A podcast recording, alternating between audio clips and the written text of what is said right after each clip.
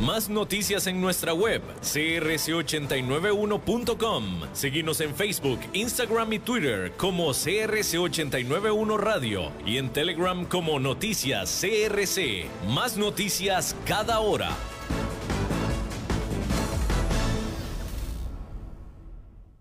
CRC 89.1 Radio y Cadena Radial Costarricense no se hacen responsables por las opiniones emitidas en este programa.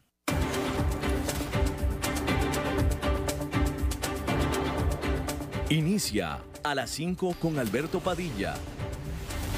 Un programa diseñado con el objetivo de llevarte diariamente un tema de actualidad, acompañado siempre de reconocidos editorialistas, de lunes a viernes a las 5 de la tarde por CRC 89.1 Radio. A las 5 con Alberto Padilla. Hola, ¿qué tal? Saludos, bienvenidos a esta emisión de A las 5 con su servidor Alberto Padilla. Muchísimas gracias por estarnos acompañando.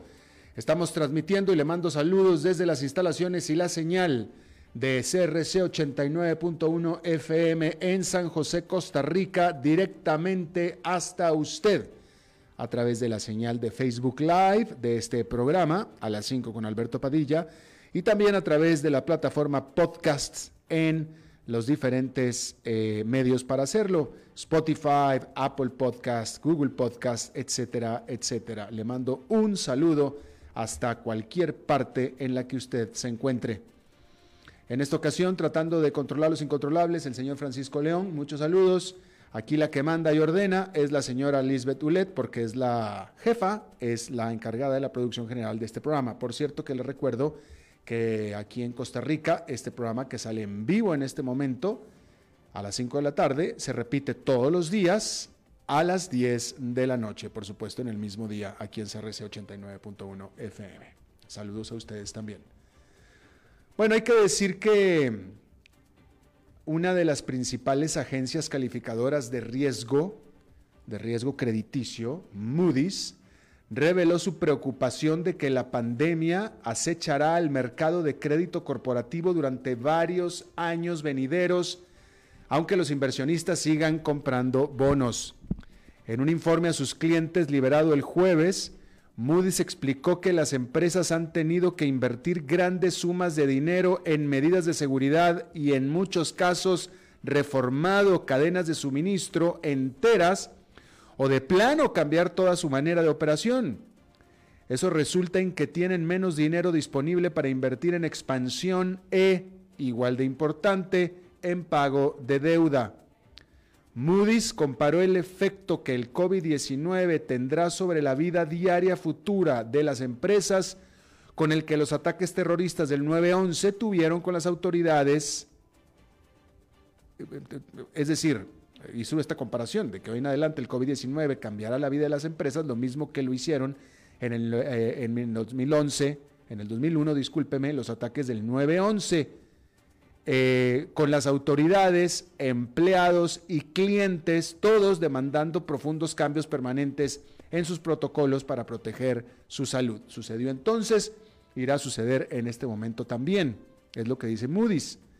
No es sorpresa que Moody's tenga particular preocupación por la industria de turismo y de viajes aunque también apuntó al sector comercial que afronta nuevos costos asociados con una renovada atención a las ventas en línea. También señaló a la industria de hidrocarburos. Hasta aquí lo que dice una empresa especializada en valorar la calidad de las deudas de las empresas, es decir, las posibilidades de que esa empresa no le devuelva su dinero si usted compró sus bonos. Pero la rival de Moody's, Fitch Ratings, Dice que la emisión de bonos de alto rendimiento durante este año podría alcanzar el récord que estableció en el 2012. Y es que los inversionistas, movidos por la fe en mayores y gigantes paquetes de estímulo económico por parte de los bancos centrales, no parecen preocupados por el futuro como Moody's lo está. El indicador de Bloomberg y Barclays de bonos de alto rendimiento que sigue el desempeño de los bonos corporativos de más alto riesgo, hay que recordar, entre más riesgo, más rendimiento. Entre más riesgo, más le pagan. Bueno, pues este indicador ha crecido 24% desde su mínimo que tocó en marzo. Al respecto, el Bank of America dijo en un reporte a sus clientes que esta, este es el verano de los bonos. Bueno, con el COVID-19 afectando fuertemente a grandes e importantes estados de los Estados Unidos como Florida, Texas y California durante los meses del verano, y luego que en la primavera puso de rodillas a estados del noreste del país como Nueva York, los inversionistas comenzaron a voltear hacia Europa, donde aparentemente había logrado ponerle un freno a la pandemia luego de los destrozos iniciales entre marzo y mayo, por lo que se adelantaba entonces tendrían allá en el viejo continente pues un fuerte repunte económico, más o menos como por estas fechas. Sin embargo, se está dando un resurgimiento en las infecciones allá en Europa, que está golpeando los esfuerzos de recuperación económica y dejando de manifiesto lo frágil de la situación en general y de la recuperación en particular mientras siga el virus pululando por los aires del mundo. De acuerdo al indicador que sigue la actividad de los gerentes de compras, un importante termómetro de la actividad industrial, reveló que durante agosto el sector privado de la eurozona registró una desaceleración como resultado directo de un menor gasto al tiempo que la producción aumentó. En las últimas semanas se ha dado un preocupante salto en las infecciones de COVID-19 en España, Francia, Grecia y Alemania, desatando temores de nuevos confinamientos. Pero no solo Europa está dando malas noticias. En Australia, donde se restableció la cuarentena sobre su segunda ciudad más importante, que es Melbourne, el índice de los gerentes de compra ahí reveló que la actividad empresarial cayó durante agosto. Mientras que Japón, la actividad ahí empresarial sigue contrayéndose y en lo que va del mes se ha registrado 23.600 nuevos casos de coronavirus en Japón. Todo esto significa que los estimados de crecimiento económico mundial para el resto del año seguramente se tendrán que ajustar a la baja y los del 2021 inciertos estarán dependiendo de lo que dicte y ordene el coronavirus y los esfuerzos por contenerlo.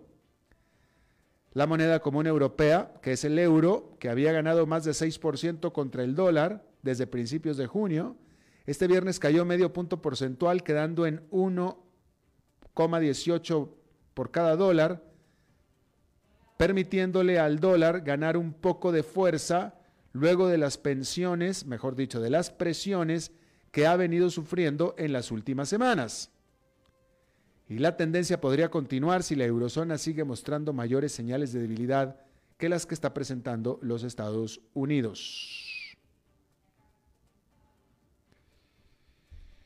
Bien, nos quedamos en Japón porque ahí el indicador, como le decía, el indicador de los precios al consumidor permaneció estable durante julio de acuerdo a las cifras liberadas este viernes, lo que es una señal de debilitamiento en el consumo de los japoneses. Pero se trata tan solo de la menor de las malas noticias económicas para este industrializado país. El Producto Nacional Bruto japonés se contrajo en 7,8% durante el segundo trimestre del año, que es su peor caída de la historia y cumpliendo su tercer trimestre de contracción consecutivo para la tercera economía más grande del mundo. Sin embargo, la economía de Japón ha salido mejor librada de la pandemia que la mayoría de las otras grandes economías del mundo gracias a un masivo paquete de estímulo por 2,2 billones de dólares, es decir, en inglés trillions. El Producto Nacional Bruto de Japón se ha contraído menos que el de los Estados Unidos o que de Europa. Las empresas japonesas tenían mayores reservas en efectivo o de efectivo en caja y con la ayuda del gobierno pudieron más fácil mantenerse a flote. De hecho, durante julio, las bancarrotas fueron un 1,6% menos que las que se registraron en julio del año pasado. Asimismo, una población más vieja que el promedio mundial y un mercado laboral muy ajustado ha hecho que la tasa de desempleo se mantenga por debajo del 3%. Sin embargo, el lograr que los hogares japoneses se pongan a consumir, esa sí será tarea muy difícil. El Banco de Japón predice que el índice de precios del consumidor caerá medio punto porcentual durante el año fiscal, lo que es mucho más abajo que su objetivo original de aumento de 2%. Bueno, pues Uber apenas se salvó de tener que cerrar operaciones en su estado natal de California, luego que una corte de apelaciones le otorgara una suspensión temporal de la ley que debía cumplir y que le obliga a reclasificar a sus conductores como empleados formales de la empresa. La suspensión temporal solo le da a Uber un poco más de tiempo, pero la ley sigue vigente por lo que la batalla legal continúa. Uber y su rival Lyft habían ya dado el aviso de cese de operaciones para el final de este viernes si la Corte de Apelaciones no les concedía su solicitud de una postergación. La batalla viene de la decisión del legislativo californiano de obligar a Uber a que los deje de considerar como contrastistas independientes a sus eh, choferes y los tome como empleados de tiempo completo con todas las obligaciones de la ley que eso implica. Esta decisión destroza el propio modelo de negocio de Uber, por lo que las empresas no han tenido más remedio que poner una formidable batalla legal por su supervivencia, incluso llegando a exigir un referendo para que fuera el pueblo quien decidiera al respecto. Incluso las empresas aseguran que sus propios conductores están en contra de la ley, pues quieren mantener la flexibilidad que les da el ser contratistas independientes. Las acciones de Uber han sido apaleadas de la mano de su negocio por la pandemia que mantiene a sus clientes encerrados en casa sin transportarse a ningún lado. Pero sus acciones subieron casi 7% con la noticia el jueves. Me parece a mí que la legislatura de California lo que no se pudo, lo que no se puso a considerar es lo más importante de todo y es qué es lo que quiere el consumidor. ¿Por qué? Porque si obliga si obliga a Uber a hacer eso, Uber ya dijo que se va. ¿Y por qué se va? Bueno, supongo que será, supongo que será por un asunto de principio, pero también obviamente por un asunto económico, que eso es lo que ellos alegan. Y el punto es que nadie le preguntó qué opina a quien usa el servicio de Uber.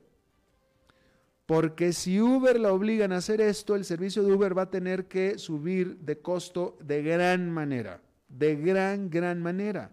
Entonces el afectado es el consumidor, es decir, es todo mundo. Pero en este tipo de cosas, al, que más deberían de beneficiar y que deberían de pensar, es el consumidor. Todo este tipo de cosas es para el consumidor, no es para el chofer de Uber. El chofer de Uber está ahí porque él quiere estar ahí. Por eso está ahí, él no tiene la obligación de estar ahí. Pero está porque quiere, porque le conviene. Bueno, hay que respetar eso, porque esa conveniencia del chofer le conviene también al usuario porque mantiene los costos bajos. Pero nadie piensa en el ciudadano, nadie piensa en el usuario, sobre todo en cuestiones de proteger empleos o que creen que están protegiendo empleos, nadie piensa en el destinatario final de todo, que es el ciudadano. Bueno, luego de años de ser el principal crítico de Vladimir Putin, Alexei Navalny está ahora en coma en un hospital de Siberia que se niega a dejarlo salir. Sus compañeros y familiares afirman que Navalny fue envenenado y por temor a su seguridad contrataron a un equipo médico alemán con todo y avión para que viniera a recogerlo y llevarlo a Alemania para su tratamiento allá. Sin embargo, el jefe médico del hospital en Omsk ordenó que la salud del paciente es tan frágil que no puede ser transportado y acto seguido se encerró en su oficina y no salió más. Los, doctores se han rehusado a calificar la condición en la que se encuentra Navalny, pero un oficial de la policía afirmó que el activista opositor tiene en su sangre una sustancia mortífera que hace que todo aquel cerca de él tenga que usar equipo protector. Mientras tanto, y ante todo esto, en Moscú, el Kremlin dijo que colaboraría en la transportación de Navalny y que le desea una pronta recuperación.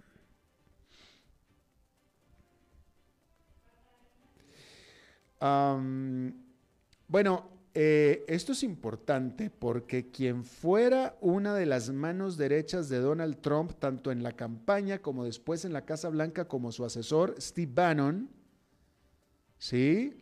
Steve Bannon era tan cercano que cuando fue la campaña presidencial y se descubrieron y filtraron a la prensa estos audios de Donald Trump donde estaba derogando, donde estaba denigrando a las mujeres, hablando de ellas y de lo que iba a hacer con ellas con palabras por demás absolutamente soeces, de cómo las iba a, tocar o cómo las toca él, cómo decía él que las tocaba por entre la pierna y que se volvían locas, según decía él, ¿sí?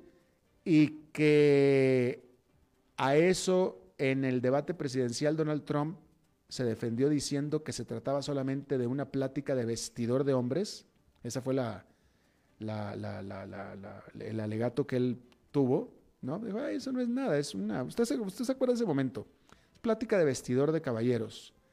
Bueno, quien le dijo, tú di que es una plática de vestidor de caballeros, es Steve Bannon. Así de cercano era Steve Bannon. Pero ya después ya salió de asesor de la Casa Blanca y de hecho se distanciaron. Bueno, pues ahora resulta que lo arrestaron por fraude en un esfuerzo que siendo él asesor de eh, Donald Trump, él había hecho un esfuerzo para, pedir la ayuda al público, como el Congreso se negaba a fondear el famoso muro que Donald Trump quería hacer en la frontera con México, entonces mandó a su gente o su gente se organizó para hacer una colecta privada para fondos para el muro. Y esa colecta privada recaudó 25 millones de dólares y es malversación de esos fondos que supuestamente habría usado para su uso personal, por lo cual lo arrestaron a Steve Bannon por fraude con esos 25 millones de dólares eh, donados para el famoso muro. Al final, él se declaró no culpable y estaba libre bajo fianza por 5 millones, pero todavía está libre bajo fianza, pero nada más bajo fianza, es decir, todavía está bajo el control de las autoridades. Bueno, eh, estaba leyendo un análisis que dice, y me parece que es muy acertado, que esto puede ser peligroso para Donald Trump porque habrá que ver qué es lo que sabe Steve Bannon. Steve Bannon era un insider de Donald Trump, entonces habrá que ver qué es lo que sabe y qué es lo que tal vez pudiera ofrecer en declaraciones y ayuda a cambio de un tratamiento menos severo, un tratamiento legal o una sentencia menos severa. Entonces es importante, es importante lo que pueda pasar a este respecto. Mientras tanto, hablando de Donald Trump, una corte federal dijo que la investigación que se está realizando sobre las finanzas de Donald Trump puede realizarse, puede continuar, mejor dicho, puede continuar.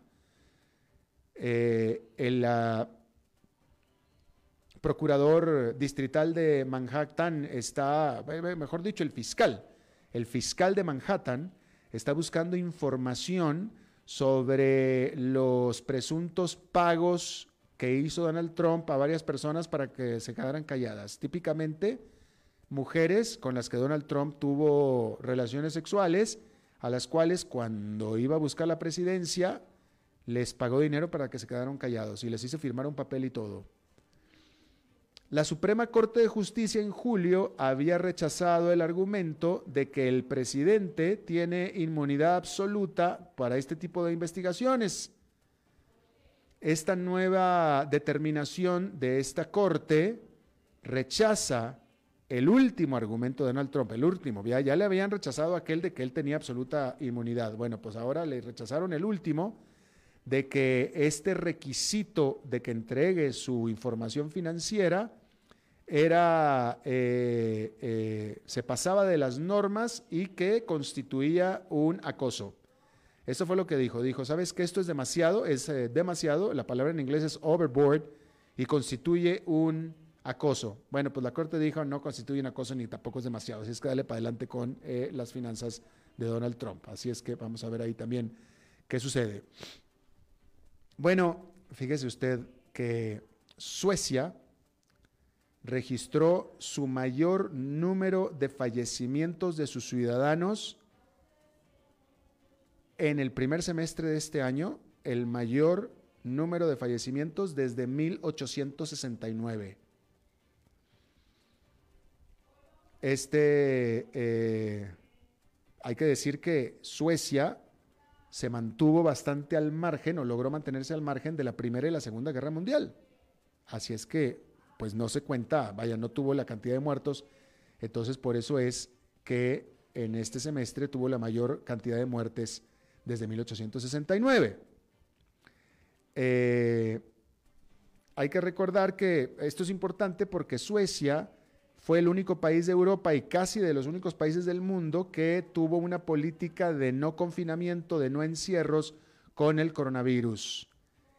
Y a cambio de esto, la economía de Suecia no se desplomó tanto como la de sus vecinos, cayó en recesión, sí, pero no tan profunda como la de sus vecinos, esto hay que decirlo, pero sí su tasa de mortandad por el coronavirus fue mucho más alta que la de sus vecinos. Y de ahí que tuvo su mayor número de fallecimientos durante el primer semestre desde 1869. Y la última vez que tuvo tal cantidad de fallecimientos, que fue en 1869, fue por una hambruna. Precisamente por una hambruna en Suecia. Bueno,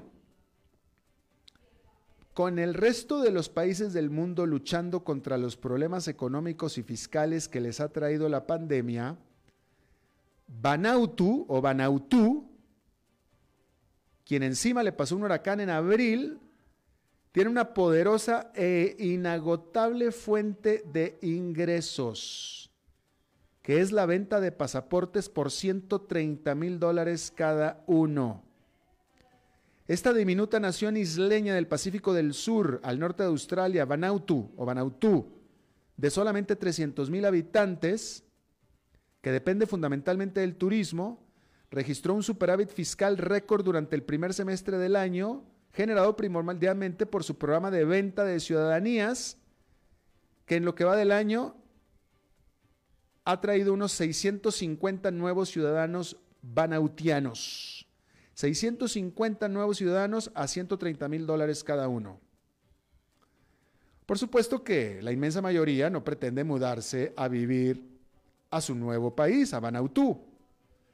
Lo que pretenden en realidad es la entrada sin necesidad de visa a la eurozona, a la Gran Bretaña y a Rusia, que siempre puede ser de utilidad en casos de que uno venga de alguno de los focos rojos de la pandemia del COVID-19. Y ahí tiene usted esa fuente de ingresos de Vanuatu.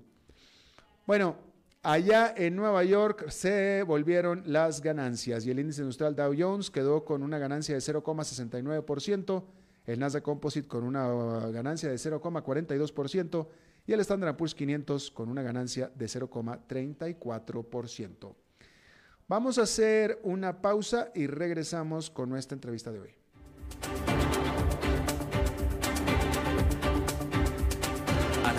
con Alberto Padilla por CRC 89.1 Radio.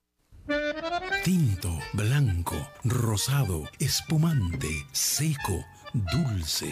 El vino es como los amigos, proviene de diferentes cepas y familias convertidas en bodegas de tradición. La Iride, una bodega personal establecida en Mendoza, Argentina, produce vino de exportación con la calidad de Mendoza, expresada en taninos frescos, frutales, remembranzas de tabaco y chocolate. Una fiesta al paladar. La Iride, vinos argentinos de tradición es vida, salud y bienestar. Por eso, vos y los tuyos necesitan agua purificada, ozonizada y embotellada San Ángel. Hace que tu vida sea más larga y saludable con agua San Ángel. Disfrútala naturalmente y viví una experiencia con agua purificada San Ángel. Pureza que se siente. Búscanos en Facebook como Agua San Ángel. Desde Maipú, Mendoza, la tierra del olivo nos llega aceite de oliva Laur. Su delicada y elegante textura, así como su afrutado aroma vegetal, lo convierten en un aceite especial para paladares exigentes. Disponible en tres variedades: Laur Cruz de Piedra, Laur Aceite de Oliva Extra Virgen y Laur Gran Mendoza Aceite de Oliva Extra Virgen. Lo mejor de tres zonas en una sola botella. Galardonado con el Gran Prestige Gold en el Terra Olivo 2018. Aceites de oliva Laur no pueden faltar en tu mesa. De venta en todas las tiendas, don Fernando. Todo lo que necesitas saber sobre tu vista, tratamientos, tendencias, recomendaciones, información acerca del cuidado de tus ojos. Escúchanos este y todos los domingos al ser las 2 de la tarde. Hablemos de ojos con la conducción de la optometrista Mariela Fonseca. Solo aquí por CRC 89.1 Radio.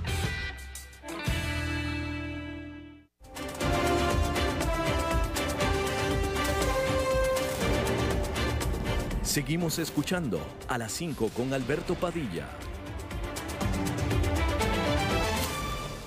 Bueno, muchísimas gracias por continuar con nosotros. Es viernes y los viernes son de Humberto Saldívar. Humberto, ¿cómo estás? ¿Qué tal, Alberto? Muy bien. Ahora me tocó más temprano. Un poquito más temprano para que veas. Bienvenido. Muy bien. Oye, este, bueno, el tema del día de hoy eh, va a ser la parte de del apalancamiento financiero. ¿Tú has escuchado hablar de este tema o sabes qué significa? ¿Apalancamiento financiero? Correcto. Por supuesto, sí, financiamiento por medio de crédito. Sí, y sabes, o sea, cuál es la diferencia entre un buen o mal apalancamiento pues, como tal. supongo que tiene que ver muchísimo con las condiciones, con las tasas de crédito, ¿no?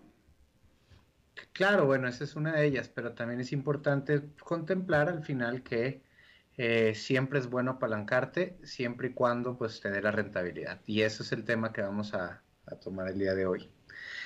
Bueno, eh, déjame empiezo con, este tema, ¿no? En la experiencia de los empresarios, normalmente pymes, claro que las empresas grandes sabemos que, que la mayoría están apalancadas hasta cierto punto. Los pymes han aprendido que la deuda es buena siempre y cuando se mantenga un equilibrio entre la deuda y el capital de la empresa.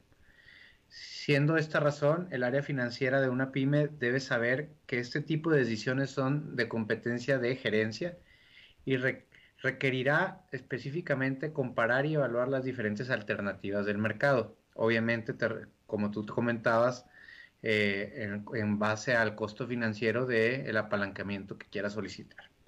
Para tomar la decisión de hacer uso o no, es preciso entender cómo funciona el apalancamiento financiero, ya que este es el efecto que se produce en la rentabilidad de la empresa como consecuencia del uso de la deuda. Pero también es importante precisar qué se entiende por rentabilidad para poder comprender si ese efecto es positivo o negativo. La rentabilidad en este caso no es sinónimo de resultado contable, beneficio o pérdida, sino de resultado en relación con la inversión. Es importante aclarar que el incremento de la rentabilidad se produce cuando el aumento en el nivel de endeudamiento no la perjudicará. Es decir, estos nuevos fondos serán empleados en nuevos proyectos de inversión que proporcionen una rentabilidad que asegure la creación de valor en la empresa. Llámese eventualmente eh, balance. Eh, al final es una intención, si lo vemos de esta manera, de hacer crecer el capital de la empresa y no endeudarte solo porque eh, no eres capaz de pagar eh, ciertas cuestiones operativas.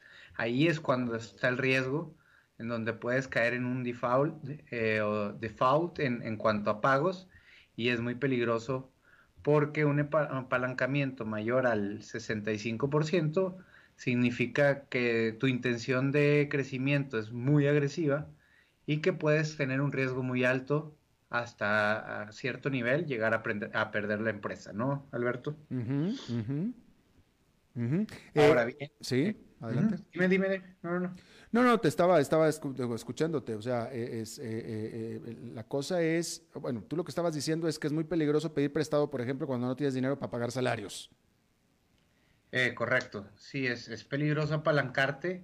Ah, bueno, si sabes que lo puedes recuperar, ya, ya, ya siendo en una, eh, en una inversión de eventualmente, en un decrecimiento de activos, pero que eventualmente los vas a recuperar porque tienes un pronóstico de mejor rentabilidad, bueno, bien. Pero si no es el caso, entonces pues te vas a ir eh, canibalizando, ¿no? Y te vas a ir comiendo tu propia empresa porque al final no está siendo rentable, simplemente estás matándola poco a poco, ¿no? Cuando tú dices apalancar, ¿siempre necesariamente significa pedir prestado a una institución financiera o también puede ser cuando entra capital por parte de un nuevo socio o algo así? Puede ser eh, por las dos, por los dos lados. Ah, normalmente un equity o capital de un nuevo socio entra por parte de un socio con interés de hacer crecer la empresa, ¿verdad?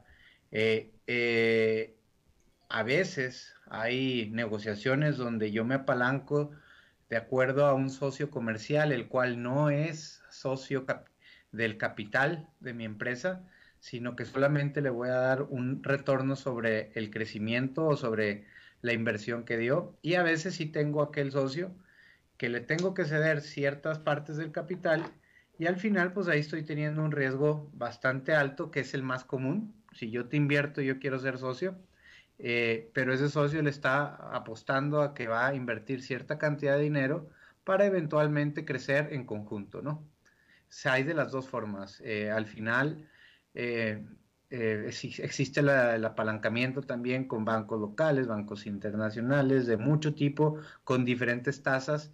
Muchas veces es más conveniente para ciertas empresas créditos revolventes, otros créditos más a largo plazo, ya dependiendo de la tasa, ¿no? Claro, pero el punto es que hay muchas instancias en las que de hecho es aconsejable apalancarte.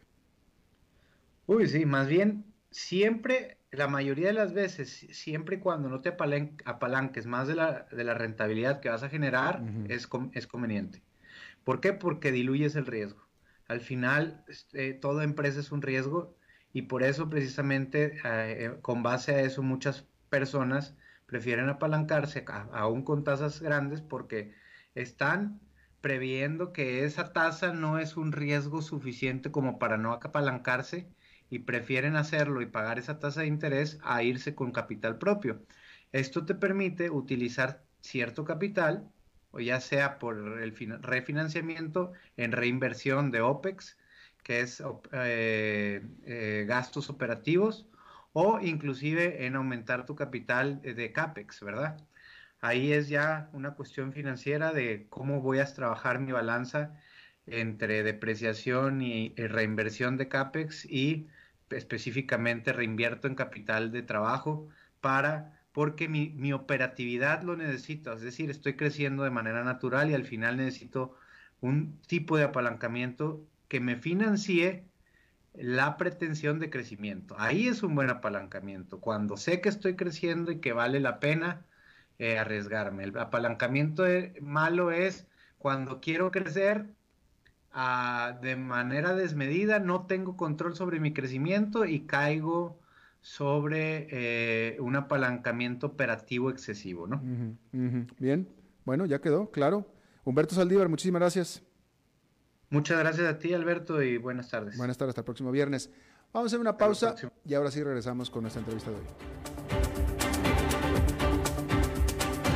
A las 5 con Alberto Padilla por CRC 89.1 Radio. Tinto, blanco, rosado, espumante, seco dulce.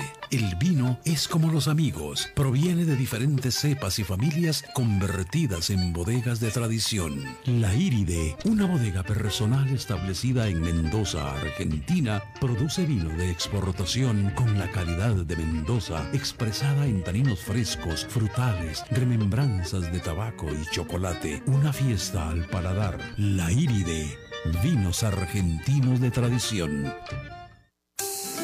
es vida, salud y bienestar. Por eso, vos y los tuyos necesitan agua purificada, ozonizada y embotellada San Ángel. Hace que tu vida sea más larga y saludable con agua San Ángel. Disfrútala naturalmente y viví una experiencia con agua purificada San Ángel. Pureza que se siente. Búscanos en Facebook como Agua San Ángel.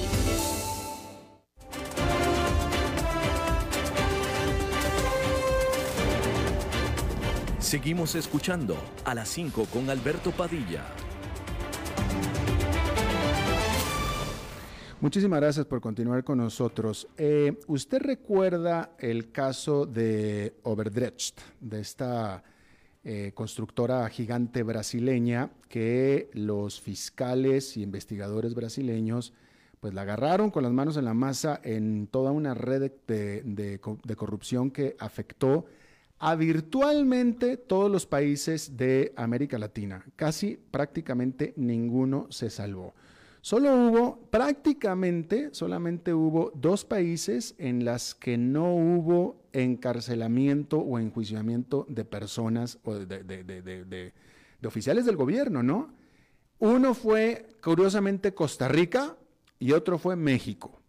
Prácticamente son los únicos dos en los que no pasó nada. En el caso de Costa Rica, no porque no sean nada corruptos los oficiales del gobierno, no, lo que pasa es que en Costa Rica no se construyó absolutamente nada, entonces por eso Obedret no tuvo nada que ver en Costa Rica. En México sí, pero tampoco pasó absolutamente nada. Hay que recordar que fueron los propios ejecutivos de Overdrecht los que empezaron a confesar todo, lo que empezaron a cantar como canarios. Y en su momento, al tiempo que cantaron todo lo que cantaron, acusaron directamente a personas en México de haber recibido sobornos de ellos mismos. Esto fue durante la presidencia de Enrique Peña Nieto, hablando sobre funcionarios de Enrique Peña Nieto. Entonces, ahí en México no se hizo absolutamente nada en ese momento.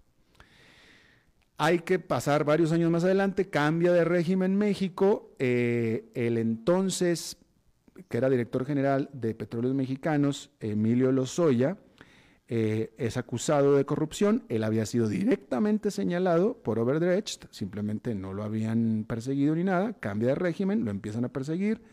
Finalmente lo arrestan en España eh, y ya se viene a México. Y aquí en México ya también él ya está cantando como eh, canario. curiosamente, nota personal, a Emilio Lozoya, pues yo tuve relación con él porque Emilio Lozoya, antes de relacionarse con el gobierno de Enrique Peña Nieto, él era el encargado del Foro Económico Mundial para América Latina. Entonces, eh, a los eventos que hicieron, me invitó a varios, él, Emilio Orsoya. Este, eh, en su relación personal, alguien muy afable, muy, muy buena persona, muy buena gente, pero pues en fin.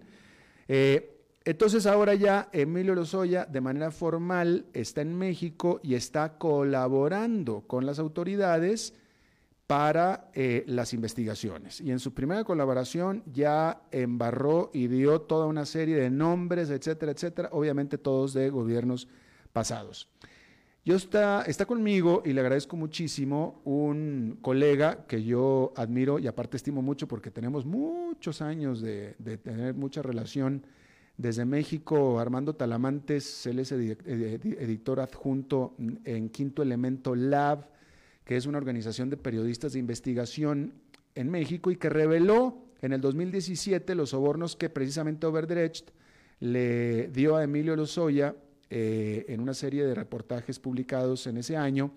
Y desde entonces también Quinto Elemento Lab ha dado seguimiento al caso eh, y la más reciente investigación fue publicada la semana anterior acerca del cateo en las propiedades de la esposa de Lozoya en Alemania, porque resulta que no nada más era Lozoya, también era la esposa, la mamá, y bueno, no sé cuánta gente más de la familia inmediata. Armando, ¿cómo estás? Te saludo con mucho gusto. Hola Alberto, muy buenas tardes y gracias por la invitación. A ti, a ti. Bueno, a ver, ¿qué fue lo que finalmente terminó por cantar Emilio Lozoya? Bueno, han sido unos días eh, eh, agitados en México desde que ya regresó Emilio Lozoya desde España, como bien decías, luego de que él accedió a ser extraditado. Eso fue el día 17 de julio. Entonces, eh, desde entonces, eh, el exdirector de Pemex eh, estuvo en un hospital aquí en México. Realmente él nunca fue a dar a la cárcel, sino que fue un hospital. se argumentó que él tenía problemas de anemia y problemas en el esófago. Y desde el hospital fue que él empezó a tener sus primeras declaraciones ante la Fiscalía General de la República, que es pues la que está haciendo todas las investigaciones y la que tiene las acusaciones en contra de Emilio Lozoya. Eh, Emilio Lozoya eh, hizo algunas eh, acusaciones ya, como bien lo mencionas, donde él básicamente menciona a 16 políticos, tanto del Partido Acción Nacional como del PRI, y él dice pues que, que él estuvo realizando presuntos actos ilegales que tienen que ver con cohecho, tráfico de influencias, asociación delictuosa, enriquecimiento ilícito, incluso abuso de autoridad, peculado y extorsión. Eh, entre las personas que menciona eh, Emilio Lozoya, eh, sus, digamos, sus denuncias, sus ataques, principalmente van dirigidos a su ex jefe, que es Enrique Peña Nieto, el expresidente de México, y también contra el exsecretario de Hacienda, Luis Videgaray. Esos son los principales, eh, digamos, personajes, pero no solo se queda ahí. Emilio Lozoya menciona otros dos expresidentes que son Felipe Calderón y Carlos Salinas de Gortari, y también menciona, menciona una serie de legisladores del Partido Acción Nacional que en aquel entonces eran eh, diputados o senadores y que algunos de ellos hoy eh, son gobernadores, por ejemplo, de Tamaulipas o del estado de Querétaro. Y menciona también a dos ex candidatos presidenciales tanto a José Antonio Meade del PRI como a Ricardo Anaya del PAN. Muchos de estos personajes, Alberto, tú has visto en las noticias, ya salieron pues a defenderse, a desmentir lo que ha dicho eh, eh, Emilio Lozoya. Lo hizo a eh, Videgaray, el exsecretario de Hacienda, él ya dijo que son a falsedades, lo dijo también el ex candidato presidencial del PAN, Ricardo Anaya. Ambos incluso amenazaron con llevar a tribunales las acusaciones que está haciendo Emilio Lozoya, porque pues ellos dicen que son calumnias y es una difamación a su honor. Entonces, eh, por lo que estamos viendo es una serie de eh, personajes que se están desmarcando, que están negando que estas acusaciones sean ciertas y pues sobre todo están exigiendo que el que acusa tiene que probar. Entonces, que Emilio Lozoya en toda esta cadena de, de acusaciones que está haciendo, diciendo que él era parte de una red de corrupción, pero porque así se lo encargaba Enrique Peña Nieto o eh, eh, el secretario Videgaray, pues que tiene que demostrar y probar que estas cosas eh, en realidad ocurrieron. Armando, en México está causando mucha suspicacia el hecho de que el total de las personas que Emilio Lozoya señala, el total son todos enemigos políticos de este régimen o del presidente Andrés Manuel López Obrador. Eso por un lado. Y por otro lado, también señalan con suspicacia el hecho de haber, aparentemente, como él dice, sobornado a estos congresistas eh, del PAN eh, cuando el eh, presuntamente para que ayudaran a que se aprobara la reforma energética, cuando el PAN siempre estuvo por aprobar la, reforma energética. Los panistas siempre quisieron aprobarla. Entonces, ¿para qué sobornar a alguien que no haría, hacía falta originalmente sobornar? Esas son las suspicacias que hay. Sí, esas son eh, precisamente dos de las principales eh, coincidencias eh, que, se, que se ha estado hablando mucho en México en estos días. Eh, la primera, como bien dices, es eh, existe por supuesto un interés político por parte de la administración del presidente López Obrador por eh, llevar este caso, digamos, pues a, una, a un terreno mediático, ¿no? Este, el propio presidente ha pedido en sus conferencias matutinas que se hagan públicos los videos, que se hagan públicos las denuncias de Emilio Lozoya, que, que el caso se ventile a, a nivel de la prensa. Esa es una petición que ha hecho el presidente Andrés Manuel López Obrador y aun cuando la Fiscalía eh, General de la República, pues en teoría es autónoma y no depende del Ejecutivo, el fiscal sí es alguien que fue propuesto por el propio presidente. Y pues curiosamente la Fiscalía eh, o los, los papeles y los documentos que genera la Fiscalía son los que se han estado filtrando a la prensa, como bien mencionas, y pues eso es lo que está dando mucho de, de qué hablar esta declaración eh, de, la denuncia de Emilio Lozoya involucrando hasta 16 políticos es una declaración de más de 60 páginas y todas estas se filtraron a la prensa. Eh, la propia fiscalía ha dicho que ellos no lo hicieron y que iban a iniciar una investigación para ver qué fue lo que pasó. Pero bueno, el punto es que eh, esto está en los medios de comunicación de una manera muy preponderante en México. también hay videos, por ejemplo, hace el martes se filtraron unos videos donde presuntamente unos ayudantes de estos congresistas del PAN estaban recibiendo dinero. Eh, y esa es la segunda eh, sospecha, ¿no? Como bien lo mencionas, que se ha hablado. Todos los panistas que se han defendido eh, desde Ricardo Anaya, desde el, gobernador, el gobernador de Querétaro, Francisco Domínguez y otros, ellos han dicho justamente eso, que si el Partido Acción Nacional estaba a favor de votar una reforma energética que permitiera una mayor inversión privada, entonces ellos no necesitaban realmente ningún incentivo eh, económico e ilegal para votar a favor de esta reforma, si ellos ya estaban, digamos, pues convencidos de que querían hacer esto. Entonces, estas son eh, justamente unas de las cosas que, se están preguntando aquí en México los observadores, ¿no? ¿Qué es lo que está pasando? A diferencia de otros países, como bien lo mencionabas también, ¿no? En República Dominicana, en Panamá, en Perú, eh, Brasil, el propio Brasil, en Ecuador, en Guatemala, todos estos países en América Latina sí que avanzaron fuertemente en la procuración de justicia Hubo este, incluso presidentes o expresidentes que estuvieron apresados, ¿no? En el caso de eh, Perú o Panamá han llegado hasta las esferas más altas, pero en el caso de México no. Todas las, eh, las, las, la corrupción y los sobornos que el propio, los propios ejecutivos de Odebrecht confesaron, pues en México no ha habido, no ha pasado nada y lo único que ha ocurrido hasta ahora, pues es la detención en febrero pasado de Emilio Lozoya en España y pues su extradición ahora. Todo lo que se está filtrando a la prensa, hay otros analistas que están pensando que esto puede afectar el debido proceso, es decir, el, el, juicio como tal, y muchas de las pruebas que existen contra los Lozoya podrían quedar sin efecto si eh, este tipo de filtraciones siguen sucediendo a la prensa. Claro. Ahora, eh, hasta ahora Lozoya lo que ha dicho es que él eh, eh, actuó bajo órdenes, cosa que pudiera ser creíble porque, bueno, él como director general de Pemex, él ese es el, tiene un estatus casi de ministro de Estado, casi de secretario de Estado, y acceso directo con, como tú estabas diciendo, el secretario de Hacienda y definitivamente con el presidente de la República.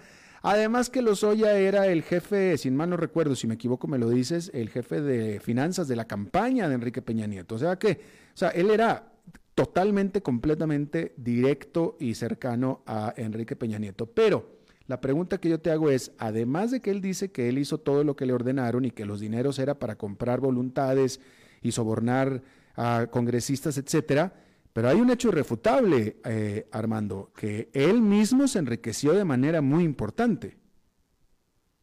Sí, es correcto. Las acusaciones que ha, ha hecho la fiscalía tienen que ver con, por ejemplo, la compra de una casa, una residencia, eh, pues muy lujosa en, en, un barrio importante, lujoso en México, en la Ciudad de México, y otra mansión también que está a nombre de su esposa en la playa de Ixtapa, en el estado de Guerrero, en las costas del Pacífico mexicano. Eh, efectivamente, e, Emilio Lozoya lo que ha confesado hasta ahora es que ciertamente recibió eh, parte de estos sobornos, eh, desde antes incluso de incorporarse al gobierno de eh, Enrique Peña Nieto, cuando el propio Emilio Lozoya trabajaba, como bien dices, en la campaña de, Peña Nieto. Eh, su cargo era el jefe de vinculación internacional. Entonces él estaba pues a cargo de este, toda esta parte de la, dentro de la campaña de Peña Nieto, pero las acusaciones que hace la fiscalía efectivamente son tendientes a que Emilio Lozoya tenía una cuenta eh, en, Suiza a nombre de una empresa que se llama Tochos, eh, Tochos Holdings, donde los beneficiarios son Emilio y su hermana Susana. Eh, tú decías hace rato acerca de cómo la familia, pues aparentemente había tenido un, un papel importante en todo este presunto lavado de dinero o el enriquecimiento ilícito. Entonces la hermana estaba asociada con Emilio Lozoya en esta cuenta que tenía los fondos en Suiza y donde presuntamente fueron a dar algunos de los eh, sobornos que hizo Odebrecht eh, eh, en, México. La, mamá de Emilio Lozoya también fue detenida y después fue enviada a México el año pasado. Ella fue apresada en Alemania. Y apenas hace unos días, cuando Emilio Lozoya había regresado a México, y estaba en el hospital, que yo te contaba que él estaba ahí recuperándose de una anemia, pues cuando él estaba ahí haciendo eh, la recuperación hospitalaria, dos propiedades de su esposa, una en Múnich y otra cerca de Múnich, estaban siendo cateadas por las autoridades alemanas que han abierto una investigación contra Emilio Lozoya y contra su esposa Mariel Ex em, eh, por presunto lavado de dinero. Entonces, si hay un enriquecimiento del propio Emilio Lozoya y pues parece que parte de la familia también está involucrada en, estas, en estos ilícitos. Ahora, eh, eh, Emilio Lozoya está en su casa, bajo acuerdo de las autoridades, pero sin embargo la mamá de Emilio Lozoya está o estuvo en la cárcel, ¿no es cierto? Sí, cuando lo apresaron en, Alemania estuvo en la cárcel, eh, llegando a México creo que le dieron el arresto domiciliario. Eh, la esposa tiene un paradero desconocido, no se sabe exactamente dónde está. Sabemos, porque hablamos con colegas periodistas en Alemania, que eh, Mariel Eques no estuvo en sus propiedades cuando estas fueron cateadas el día 21 de julio eh, pero pues esa es la situación hasta ahora. Hay que recordar que desde eh, Quinto Elemento Lab, como lo mencionabas al inicio de esta entrevista, fue la organización que publicó en un inicio las declaraciones que hicieron los eh, exfuncionarios de Odebrecht, donde ellos revelaban que habían hecho pagos por hasta 10.5 millones de dólares a Emilio Lozoya directamente. Eh, y desde entonces esa revelación se publicó en septiembre del 2017. Todo el 2017 y 2018, a partir de esa publicación, tanto Emilio Lozoya como el gobierno de Enrique Peña Nieto, pues negaron que esto fuera verídico. Eh, y ahora, pues Emilio Lozoya está cambiando la historia, ¿no? Está contando ahora, pues una historia diferente. Ahora dice que sí fue parte de esta red de corrupción, pero que todo lo hacía bajo indicaciones de Enrique Peña Nieto o eh, el, exsecretario de Hacienda Luis Videgaray. Claro. Ahora, eh, por último, Armando, nada más eh, quisiera detenerme un poco en la, en la actitud o el papel del presidente Andrés Manuel López Obrador, porque él, como bien estabas diciendo en un principio, ha estado insistiendo mucho en este caso, obviamente, digo, claramente este acuerdo que está viendo formal, ni siquiera intrínseco, formal entre Emilio Lozoya del gobierno, pues tiene que ser promovido por el propio presidente, pero la actitud del presidente de estar ventilando todo esto en la prensa, incluso esos videos que aparece estos, eh, ayudantes de los diputados panistas recibiendo dinero, eh, son, son videos filtrados que si los hubiera filtrado la fiscalía hubiera sido legal o es ilegal, eh, y que en, teoría nadie debería de tener. Y el propio presidente los pasó públicamente. Eh, ahora sí que te lo voy a preguntar mexicano, ¿qué trae el presidente? Yo creo que hay un beneficio político eh, innegable para López Obrador con el caso de Emilio Lozoya. Entonces, yo pienso que hay un interés por tener un juicio más mediático que realmente llevar a la justicia ante tribunales y aplicar realmente un castigo eh, por las presuntas irregularidades o ilegalidades que haya cometido el exdirector de Pemex. Eh, eh, sabemos, como dices, pues que el presidente activamente está pidiendo que se ventilen y que se den a conocer todas estas pruebas. El problema es que estas pruebas, si llegan como están llegando ahora, de una manera ilegal, ilegítima, a la prensa y se empiezan a filtrar todas las denuncias, todos los videos, todas las pruebas que pueda haber, tal vez un juez pueda desestimar el valor de esas pruebas. Entonces, el caso, eh, digamos, ante un juzgado puede empezar a desmoronarse. Eh, hay otra cosa que eh, el gobierno le está ofreciendo a Emilio Lozoya y que llama mucho la atención. A Emilio Lozoya le están ofreciendo lo que se llama un criterio de oportunidad. Es decir, es una especie más o menos como de testigo protegido, ¿no? Es decir, eh, él puede ser eh, eh, beneficiario de tener ciertas canonjías, de, de, que sus penas sean más ligeras si él colabora con la justicia. Y eso es lo que está haciendo.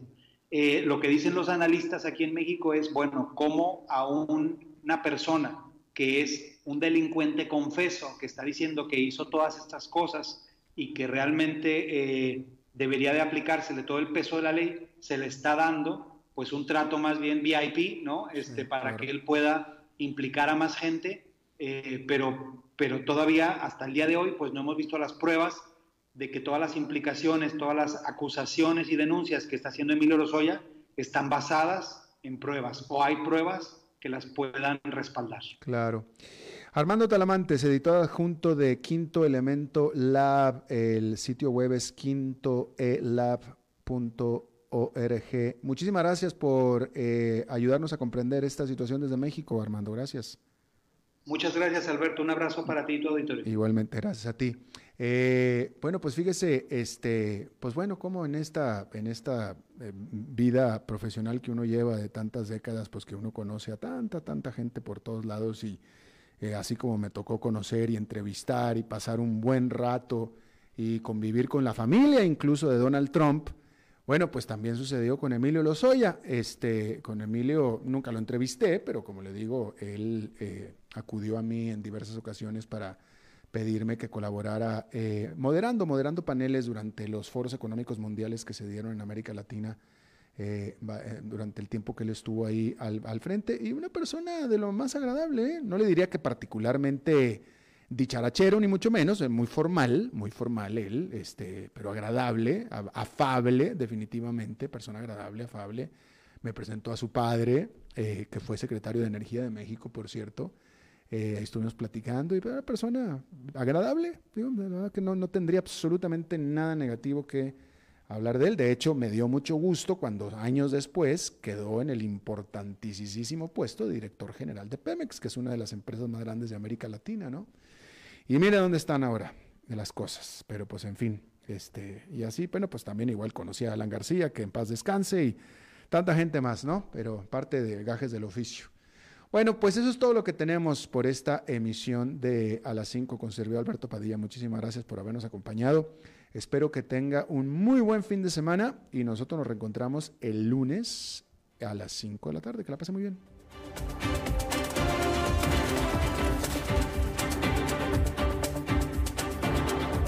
Concluye a las 5 con Alberto Padilla. Un programa diseñado con el objetivo de llevarte diariamente un tema de actualidad, acompañado siempre de reconocidos editorialistas, de lunes a viernes a las 5 de la tarde por CRC 89.1 Radio, a las 5 con Alberto Padilla.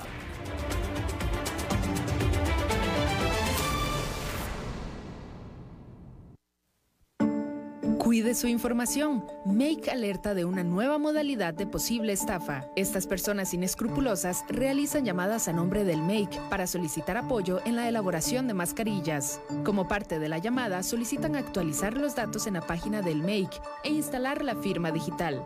De esta manera indican el requerimiento de descargar una aplicación conocida como AnyDesk. Con ella pueden acceder a su computadora y robar datos sensibles. Estas personas que se hacen pasar por funcionarios del Make también solicitan información para registro PYME, actualización de datos en SICOP o exoneración de impuestos. Esté alerta, ninguna institución le llamará para solicitar datos personales o de su empresa. En caso de que lo llamen y le genere duda, corte la llamada y llame de inmediato a la institución financiera con la que tenga operaciones. Si le solicitan descargar algún programa en su computadora, no lo haga o bien apague de inmediato su equipo. Si fue víctima, realice la denuncia respectiva ante el OIJ. Un mensaje del MAKE y esta emisora. Somos UTN. Programa radiofónico oficial de la Universidad Técnica Nacional. El programa tiene varias secciones donde se da a conocer a la comunidad universitaria y nacional los principales acontecimientos, logros y proyectos de todas las sedes universitarias en el país. Y recuerden que juntos somos UTN. Los sábados de 1 a 2 de la tarde, aquí en CRC 89.1 Radio. Somos UTN.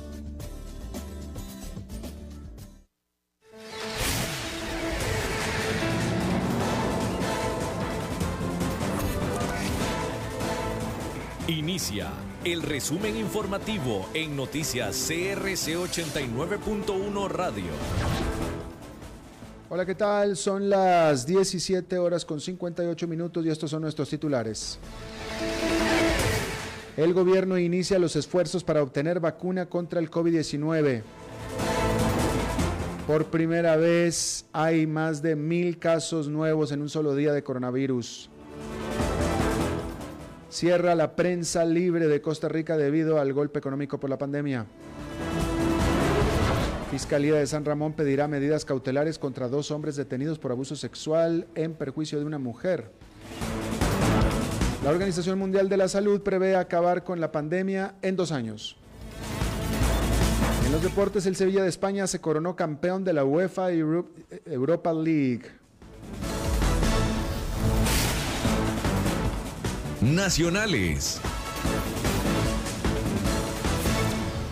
El gobierno de la República empezó desde hace unas semanas el proceso y la comunicación con la Organización Panamericana de la Salud para tener lo antes posible la vacuna contra el COVID-19 y garantizar la misma para la población costarricense. Esto lo dio a conocer este viernes el presidente Carlos Alvarado, quien además manifestó que el país ya está en contacto con tres empresas farmacéuticas que están haciendo desarrollos para la creación de la vacuna. Alvarado informó que el gobierno destinará un monto en el próximo presupuesto extraordinario para hacer una provisión económica para garantizar el acceso situación que catalogó como atípico debido a que están procurando recursos para la compra potencial de algo que no ha sido aprobado aún. Salud. El Ministerio de Salud reportó 1.059 casos nuevos de COVID-19 para este viernes. 193 son por nexo epidemiológico y 866 por laboratorio llegando a un acumulado ya de 31.134 en todos los 82 cantones del país. En total, la cifra de muertos llega a 340, son 127 mujeres, 213 hombres en un rango de edad de 21 a 100 años. La cifra de personas en este momento en el hospital es de 403 con 124 en cuidados intensivos. El ministro de Salud mencionó que se detectaron 46 casos positivos de COVID-19 en empresa piñera de Pital de San Carlos llamada Visa, en donde se reportan 46 casos positivos por COVID-19. La empresa se encuentra cerrada mediante orden sanitaria girada desde el área rectora de aguas Sarcas de San Carlos. La piñera debe cumplir con la desinfección respectiva.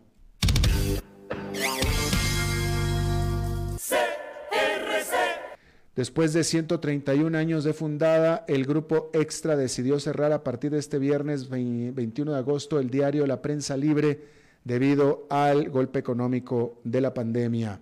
El anuncio lo hizo la empresa de comunicación en el editorial en donde aseguran que se hace imposible sostenerlo económicamente.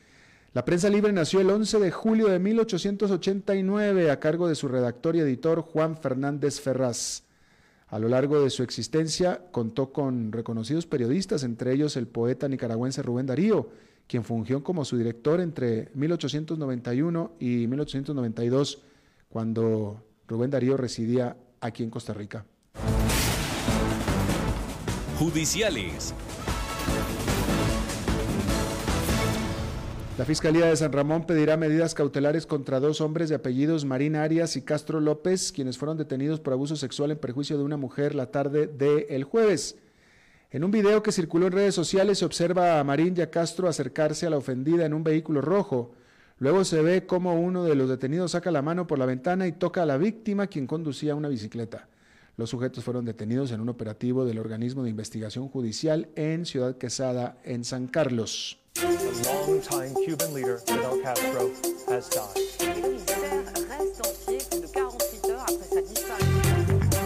Internacionales. El director general de la Organización Mundial de la Salud, Tedros Adhanom, dijo que esperan poder acabar con la pandemia del coronavirus en menos de dos años. Adhanom mencionó que aunque han aprendido mucho sobre el COVID-19, solo tienen menos de ocho meses de experiencia. Todavía saben relativamente poco sobre sus efectos a largo plazo. Señaló que a pesar de que la globalización, el virus puede transmitirse más, también hay tecnologías para combatirlo. La pasión de los deportes en noticias CRC 89.1 Radio. El Sevilla de España se proclamó campeón de la UEFA Europa League tras ganar tres goles por dos al Inter de Milán. Para los de Julen Lopetegui marcaron Luke de Jong en dos ocasiones y Diego Carlos con desvío de Romelu Lukaku. De esta forma, el cuadro sevillano consigue su sexta Europa League y es el equipo más ganador de la década en ese torneo, con cuatro títulos, tres de manera consecutiva, entre el 2014 y el 2016. Está todo informado a las 18 horas con 4 minutos. Muchas gracias por habernos acompañado. No se vaya porque ya está aquí Francisco León listo para eh, empezar contacto deportivo y después de eso que tenga muy buen fin de semana. Lo saluda Alberto Padilla.